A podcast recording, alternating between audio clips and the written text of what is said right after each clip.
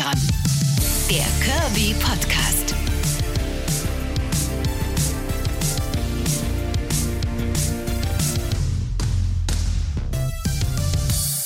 Schön, dass ihr dabei seid. Es ist Folge Nummer 4 von Extragramm der Kirby Podcast. Wir sind in der zweiten Staffel und es ist ja so viel Neues und trotzdem irgendwie immer noch alles beim Alten. Das hat auch genau mit dem Thema dieser Folge zu tun. Aber mal kurz ganz von vorne. Ich bin Karin Scholz, Radiomoderatorin im schönen Sachsen-Anhalt, bei Radio Brocken zu Hause und genau da sitze ich jetzt auch gerade im Aufnahmestudio. Äh, es ist ja in dieser besonderen Zeit auch ab und zu mal von zu Hause aus dem Nest quasi aufgenommen. Die eine oder andere Folge aus meiner Instagram-Ecke, aus meinem Kuschelsessel, aber hier und heute bin ich mal wieder in den Heiligen Hallen unterwegs und nehme diese Folge auf. Heute geht es hier im Curvy Podcast Extragramm, also in dem Podcast, in dem ihr alles hört, und zwar vom Herzen weg und frei und ohne irgendwelche Beschönigungen, äh, ums Dicksein, ums dicke Leben. das dicke Leben, um es mal so ganz plakativ zu sagen. Also, äh, wir hatten eigentlich schon so viele Themen auch in der Staffel Nummer eins: Bodyshaming, äh, gemobbt werden, Vorurteile Dicken gegenüber und natürlich auch das liebe, leidige Single-Life. Und da gibt es heute ein kleines Update. Es ist die Dating-Folge, eigentlich Nummer zwei, denn es gab auch schon mal eine Dating-Folge in der ersten Staffel. Ähm, ich kann hier und heute sagen, ich bin noch Single. Es hat also nichts geklappt. aber, jetzt kommt das große Aber, es hatte zu keinem einzigen Moment irgendwas mit dem Dicksein zu tun. Und das erzähle ich euch deshalb, weil ich weiß aus eigener Erfahrung, dass es krass ist, wie sehr man sich über Dicksein definiert. Es ist ja selten, ich habe Übergewicht, sondern es ist immer, ich bin dick. Ich bin das. Und einen dicken Menschen will man ja nicht. Ist was, was viele von uns eingeredet bekommen haben. Ich definitiv auf vielen verschiedenen Ebenen immer gehört, nee, so wie es ist, ist, ah, nee, ah, nee.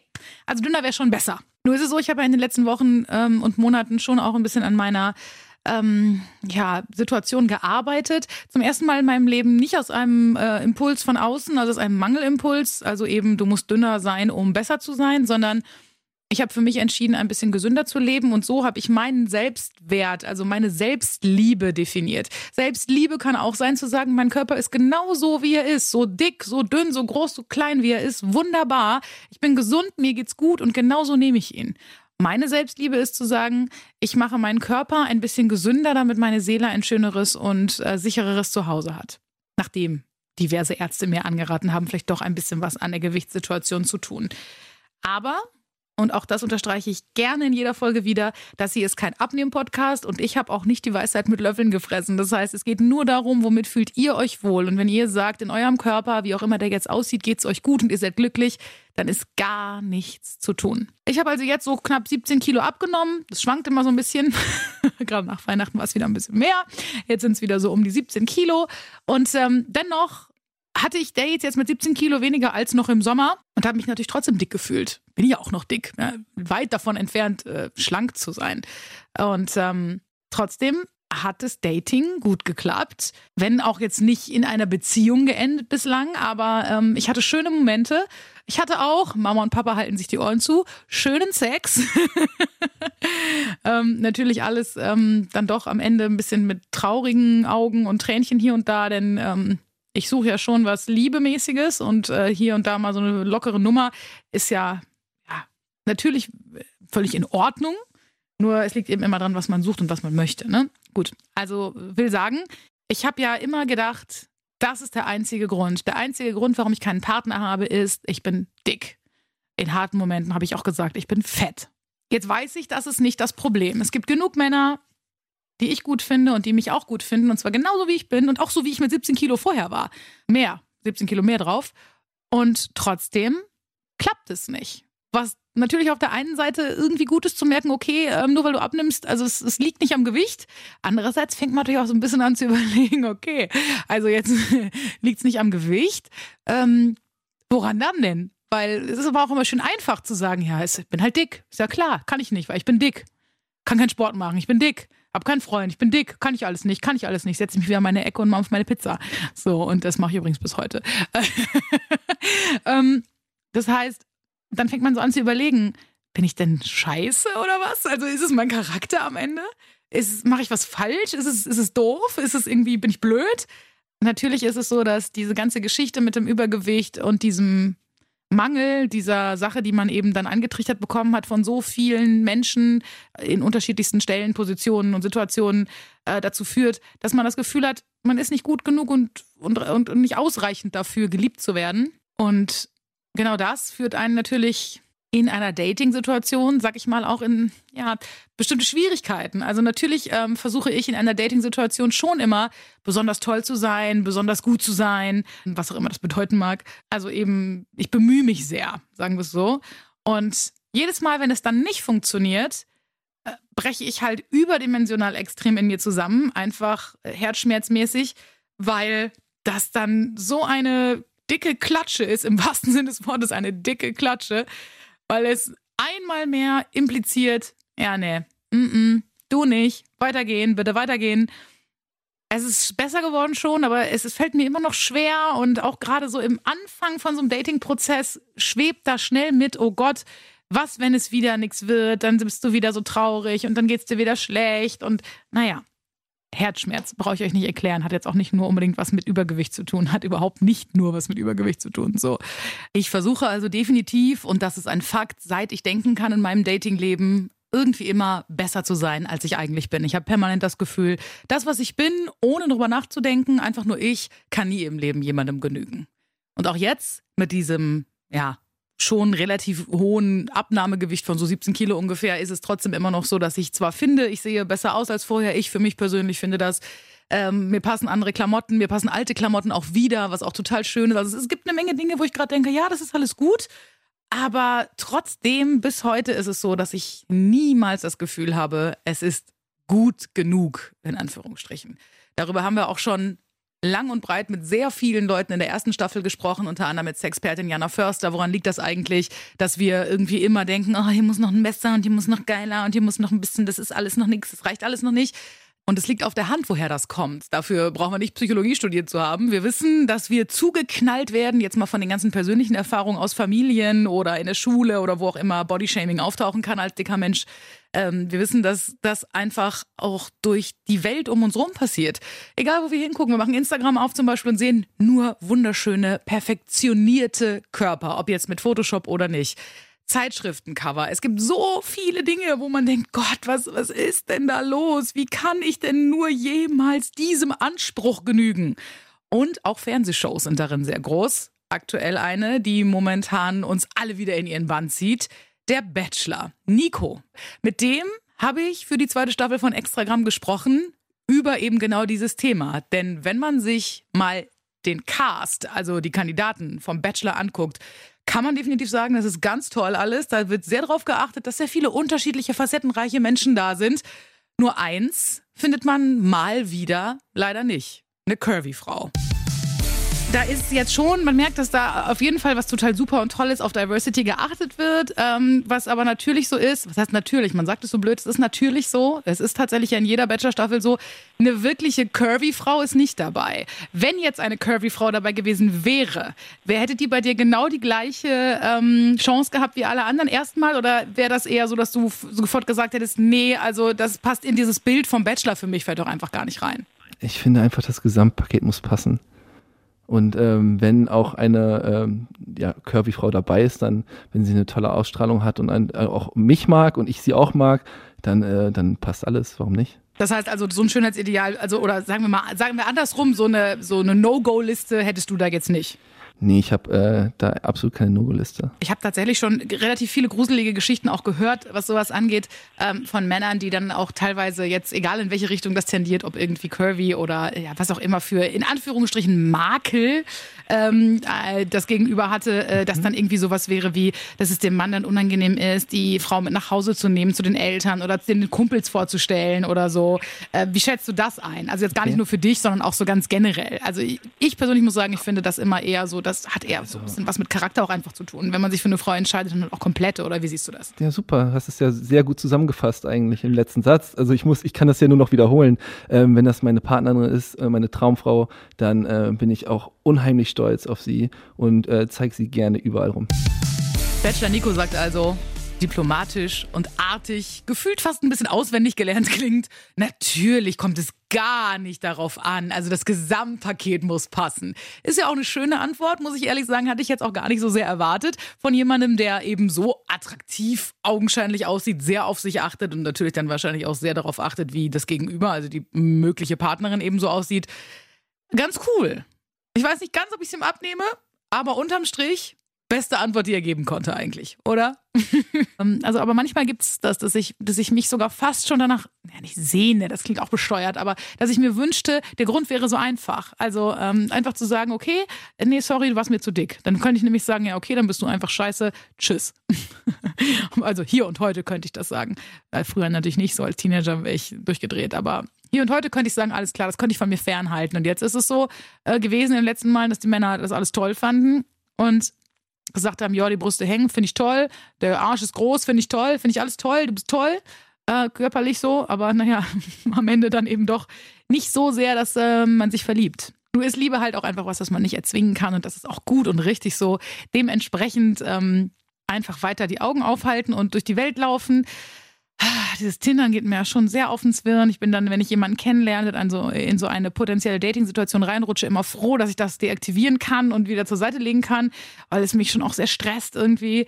Ähm, denn Tinder ist natürlich für jemanden wie mich, der sowieso die ganze Zeit denkt, äh, da sind äh, alle anderen Frauen auf der Welt sind ja toller und hübscher und besser als ich, ist das schon eine ganz schöne Belastung, sagen wir es so.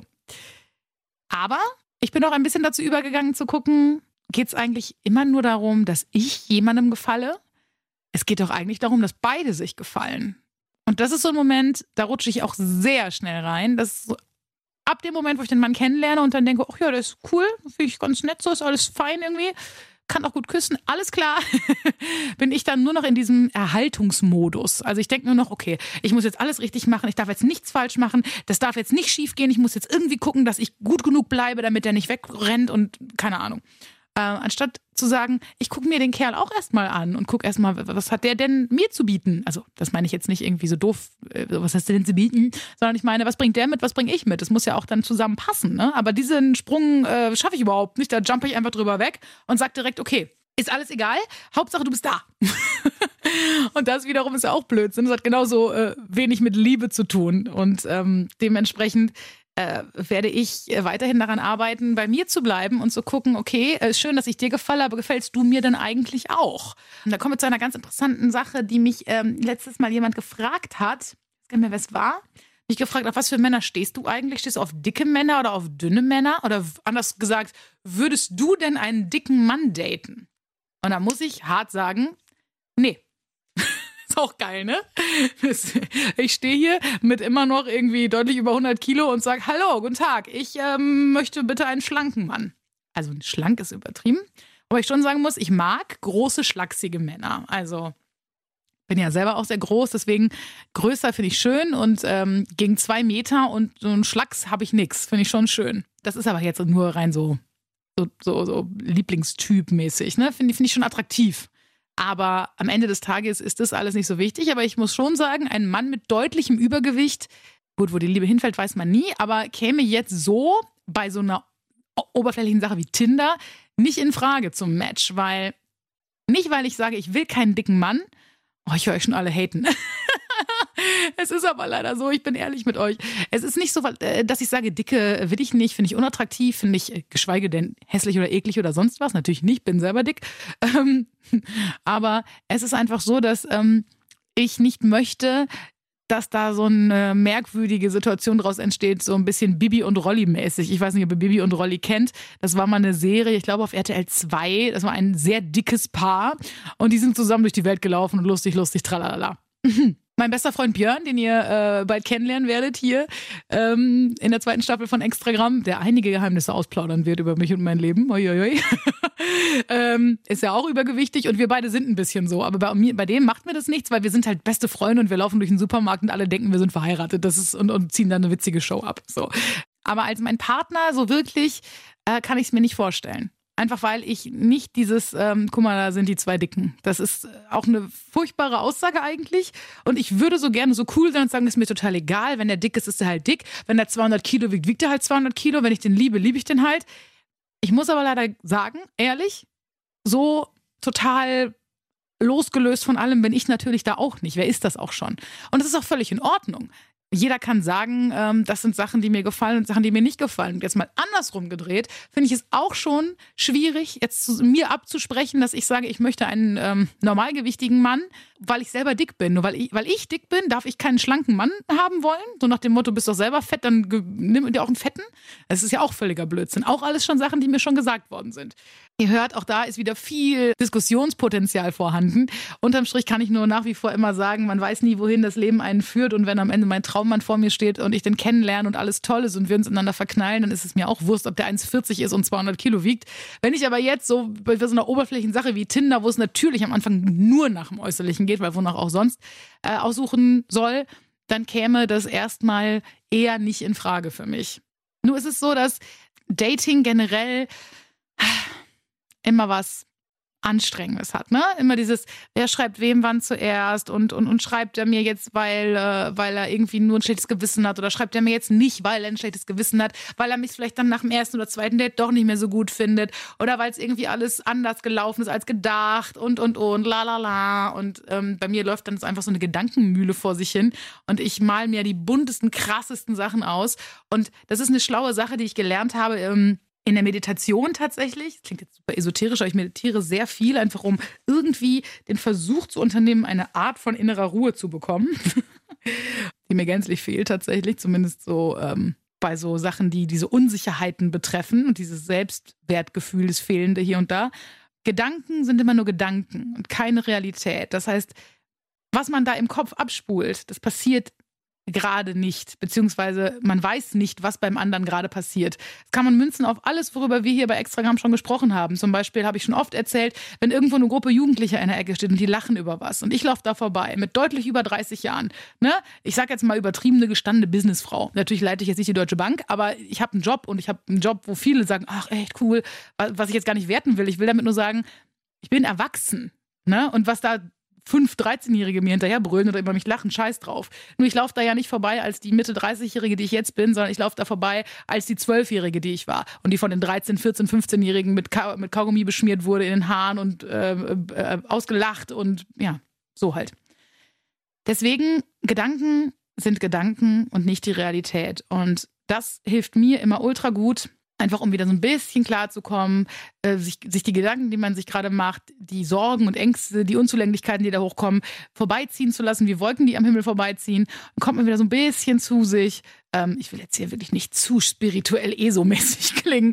Ich kann euch nur sagen, das hilft definitiv wirklich gut. Und ähm, es hat mir schon das eine oder andere Mal äh, geholfen, dabei mich aus diesem ganzen Negativstrudel wieder rauszudrehen. Denn unterm Strich kann man auch nur sagen, und das weiß ich äh, jetzt ich date lange genug, um das jetzt wirklich auch mal erkannt zu haben. Ich suche schon krass nach Geborgenheit, nach Bestätigung, nach ähm, irgendwas, was mir sagt, du bist gut genug, bleib hier, komm, entspann dich, sei, ruh dich aus. Keine Ahnung. Sie wisst schon, was ich meine, ne? Einfach nach was, was zu mir gehört und zu dem ich gehören darf. Einfach ein Team sein mit einem Mann zusammen. Und das ist was, was ich mir sehr wünsche. Und ähm, immer wenn das dann halt nicht funktioniert, dann, dann, denk, dann werde ich so verzweifelt und denke mir, na toll, aber warum klappt das denn jetzt schon wieder nicht? Und wann klappt es denn endlich überhaupt mal? Und allein dieses Gedate, dieses Getinder vorher und dieses Schreiben und uh, das ist halt für Leute äh, wie mich so wahnsinnig anstrengend, weil man sich da so extrem reindenkt und weil man alles dann persönlich nimmt und viel zu dünnhäutig ist und ja gut, die, die äh, Lösung ist, ähm, Lösung ist es nicht, die, die ähm, Schlussfolgerung daraus ist, was ich dann immer mache, ich date dann, dann habe ich Tinder wieder deaktiviert, weil ich habe ja jemanden kennengelernt, den ich dann date und das mache ich immer. Ich konzentriere mich auch, äh, ist überhaupt nicht Tindermäßig drauf eigentlich, aber ich konzentriere mich komplett auf einen Menschen. Ich habe keine Lust auf so 35 Paralleldates miteinander schreiben und drei Männer gleichzeitig treffen in einer Woche und so, das ist, ist nicht meins. Ähm, das heißt, ich lasse mich auf den Menschen ein, möchte den kennenlernen.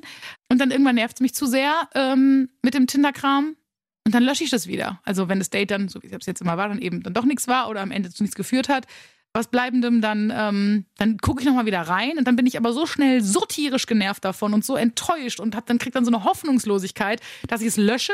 Dann habe ich es ein paar Wochen lang nicht. Und irgendwann, an irgendeinem Wochenende, an irgendeinem Samstagabend, denke ich mir dann, ach Mann, aber ich meine, jetzt in der besonderen Zeit momentan, das brauche ich euch nicht zu erzählen, ist es als Single äh, wirklich sehr schwer. Man lernt natürlich keine Leute kennen, wo auch. Und natürlich darf man ja auch gar nicht so richtig. Also es ist ja auch ein Riesentamtam.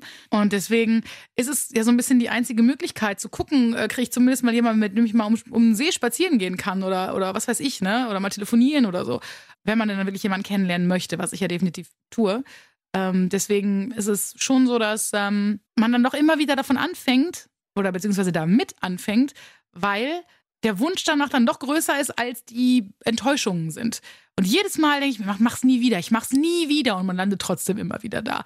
Und auch damit kann man sich vielleicht einfach versöhnen und sich und seine ganzen Emotions da mal ein bisschen in den Arm nehmen. Ich bin ja sowieso powered by Emotion zum Quadrat, also wirklich definitiv deutlich überemotional hier und da.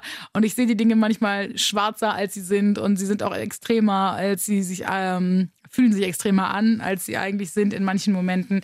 Ich kann euch aber sagen, diesen Heartbreak, den ich da im Sommer hatte, der wirklich sehr so boah, dermaßen reingehauen hat und äh, wirklich mich monatelang emotional außer Gefecht gesetzt hat, diesem Tinder-Typen, der mir da erst gefühlt die Welt äh, zu Füßen gesülzt hat und am Ende dann nach einem Date gesagt hat, ah, ja, verlieb dich mich nicht in dich, ciao. Ach so, nach einem Date weißt du, dass du dich nicht in mich verlieben wirst. Okay, gut. Adios, Muchacho.